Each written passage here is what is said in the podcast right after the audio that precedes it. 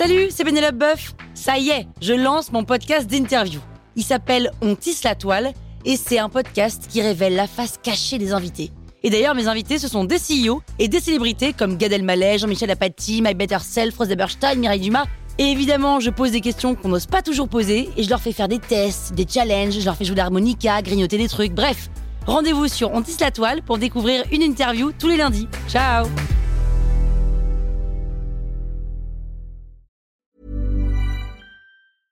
Ryan Reynolds here from Mint Mobile. With the price of just about everything going up during inflation, we thought we'd bring our prices down. So to help us, we brought in a reverse auctioneer, which is apparently a thing. Mint Mobile unlimited premium wireless. Ready to get 30, 30, bit to get 30, bit to get 20, 20, 20, bit to get 20, 20, bit to get 15, 15, 15, 15 just 15 bucks a month. So, Give it a try at mintmobile.com slash switch. $45 upfront for three months plus taxes and fees. Promo rate for new customers for limited time. Unlimited more than 40 gigabytes per month. Slows. Full terms at mintmobile.com.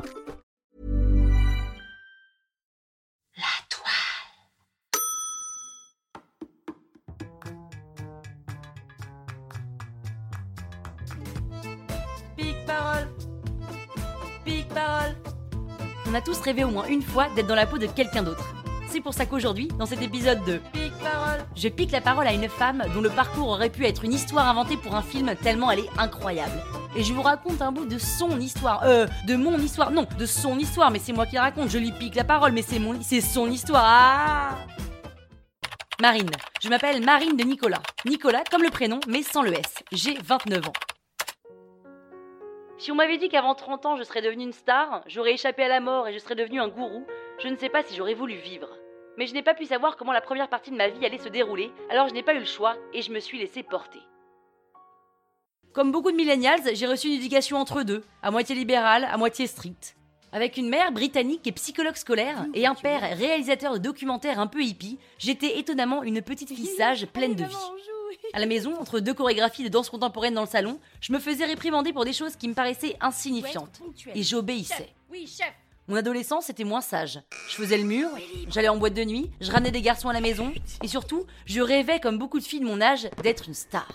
Je faisais tout pour être une star auprès de mes proches. Chant, danse, comédie, journal de l'école, pièce de théâtre, et tout le monde croyait en moi, sauf moi.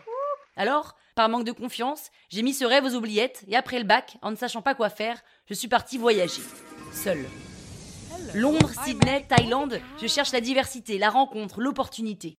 Je me débrouille pour gagner de l'argent en faisant tout type de job. Serveuse dans des boîtes de striptease, espionne pour des missions de 15 jours, vente d'œuvres d'art en porte-à-porte. Et je vis au jour le jour, sans projet, ni peur du lendemain. Après une bonne année de road trip, je décide de rentrer à Toulouse. D'où mon accent, que vous n'entendez pas là tout de suite, mais je vous jure qu'en vrai j'en ai un. J'aime voyager et j'aime parler aux gens. Je fais LEA, langue étrangère appliquée. Et je choisis anglais et chinois. Oui, oui, chinois. Parce que c'est en Chine que tout se passe. Et pardon, mais y a-t-il quelque chose d'aussi bon que les raviolis vapeur Et pour une fois, je trouve un cours passionnant. On dirait un cours de chant. Et je fais tout pour partir là-bas, pour être avec des Chinois, des vrais. Septembre 2009, je me retrouve au fin fond de la pampa chinoise à côté du Tibet, à Chongqing.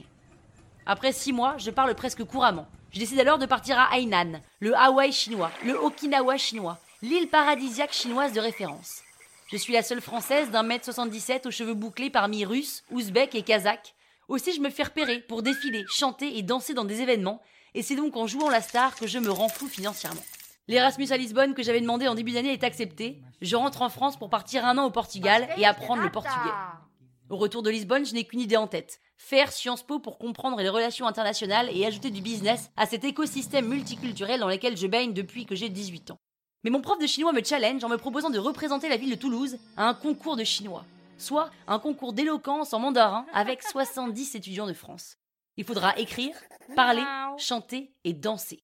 Mon prof veut mettre toutes les chances de mon côté et me donne des cours particuliers. J'ai même une petite équipe de chinois qui me coach et m'encourage. Régime, discipline, entraînement, répétition. Je suis pendant un mois un programme aussi intensif que celui des Rocky Balboa avant de monter sur un ring. Contre toute attente, je remporte le concours et on me remet une bourse d'études d'un an, avec la chance de pouvoir participer et représenter la France à la finale mondiale de mandarin qui a lieu en Chine. La finale dure un mois et c'est une Star Academy accélérée. Je suis la Jennifer du programme chinois. J'ai une aventure même avec le stagiaire chinois de la production, j'apprends à une vitesse grand V et je fais un carton avec une robe chinoise confectionnée par une amie toulousaine.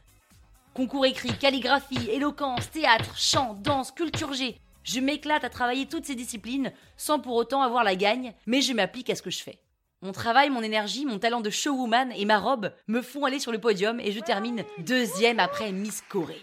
Je rentre en France en me demandant ce que je vais bien pouvoir faire et un agent artistique chinois qui m'a vu sur scène me contacte.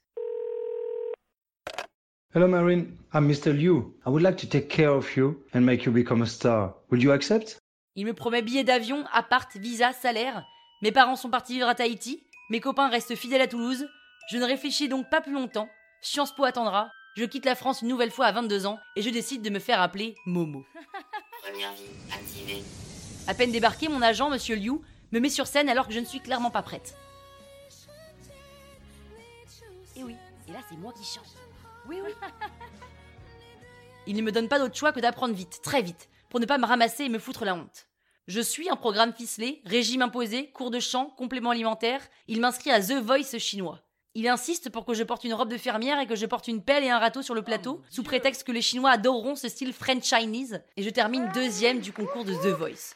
Tout va très vite, je n'ai pas le temps de réfléchir, d'ailleurs c'est ce que souhaite mon manager. Il me le dit, ne pense pas et fais Momo. Il est le cerveau, je suis l'objet.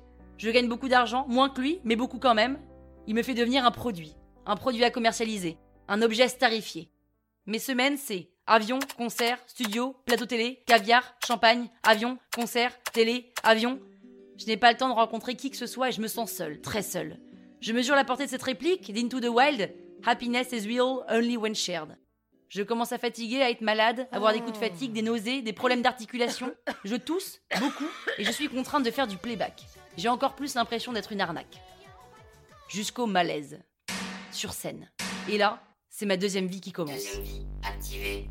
Scanner, radio, rapatriement d'urgence, pronostic vital engagé. Une tumeur cancéreuse. Putain. Pendant les dix jours d'examen qui diront s'il me reste quelques jours à vivre ou si j'ai une once d'espoir, je suis envahi par le regret.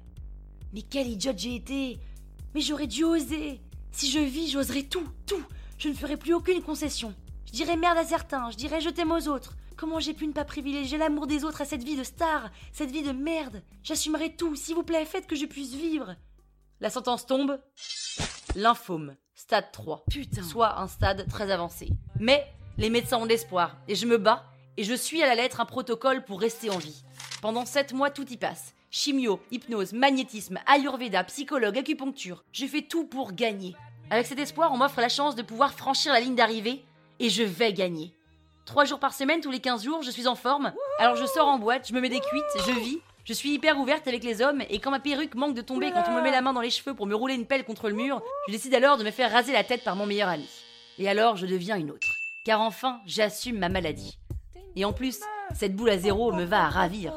Très bien même. Très très bien, je me trouve canon. J'invente un nouveau style et je me sape néo-punk. Néo quoi? Je m'aime tellement que je n'ai plus de barrières et je chope à tout va.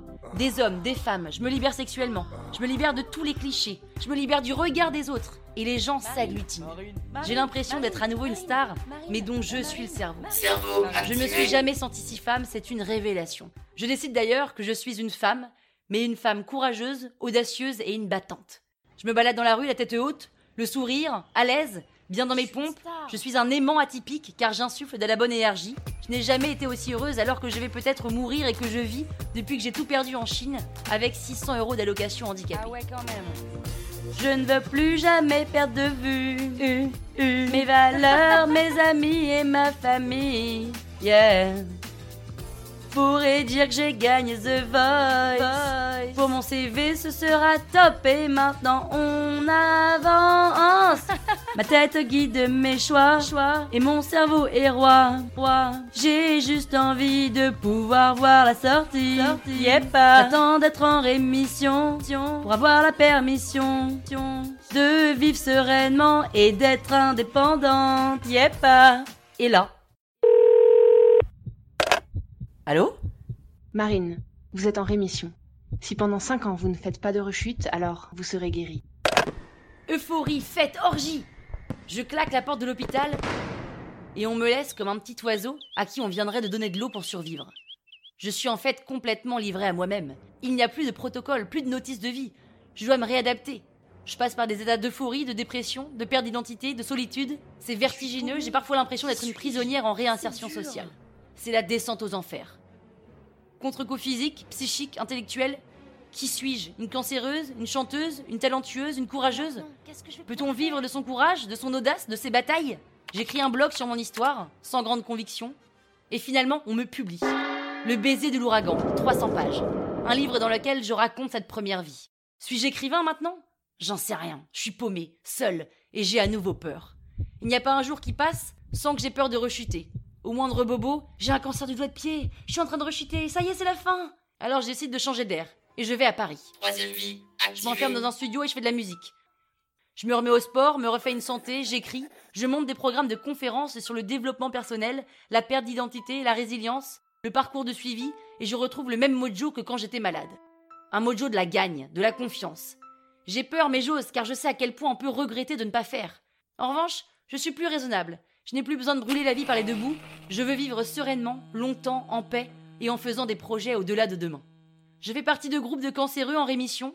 On ne vient parfois pas du même monde, mais on se bat ensemble et on se comprend. Je suis entourée de gens qui se battent, qui guérissent quand d'autres tombent comme des mouches. Alors je ne m'attache plus. Un peu comme quand t'es expat et qu'il y a un tel turnover que tu ne te fais plus d'amis de peur de souffrir à chaque départ. Aujourd'hui, je ne suis pas guérie, pas encore. En novembre, je le serai. Mais je ne me sens plus malade. J'ai la chance d'avoir compris assez jeune que la vie valait bien plus qu'on ne pense et qu'il faut prendre soin de soi. Est-ce que cette maladie a été causée par ces deux ans de folie à parcourir la Chine, à me faire exploiter et persécuter par ce manager, par ce besoin d'aller voir ailleurs plutôt que de rester avec mes proches?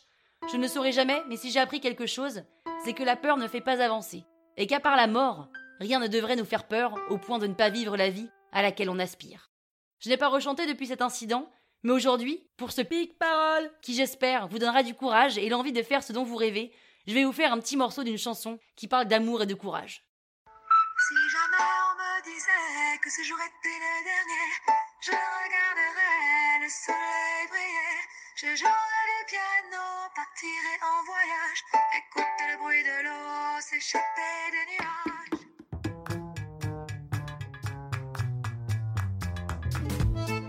Pic-parole Pic-parole Merci Marine Nicolas, et merci de nous donner tant d'espoir. À mercredi pour un prochain Pic-parole